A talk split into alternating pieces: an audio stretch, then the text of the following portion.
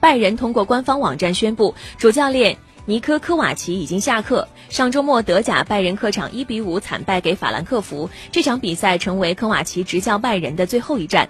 拜仁在公告中确认，主席赫内斯、CEO 鲁梅尼格和总监萨利哈米季奇以及科瓦奇在经过讨论之后，一致决定不再让科瓦奇执教拜仁。助理教练汉斯里克将暂时执教拜仁。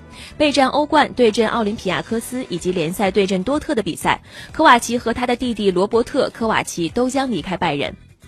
二零一八年的夏天，科瓦奇离开法兰克福，成为了拜仁新帅。他一共执教拜仁征战了六十五场比赛，取得四十五胜十二平八负。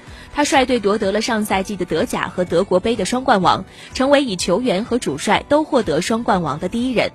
此外，他还在去年击败老东家法兰克福，夺得了德国超级杯的冠军。但是他的执教一直备受争议。在下一个国际比赛日前，拜仁还有两场比赛。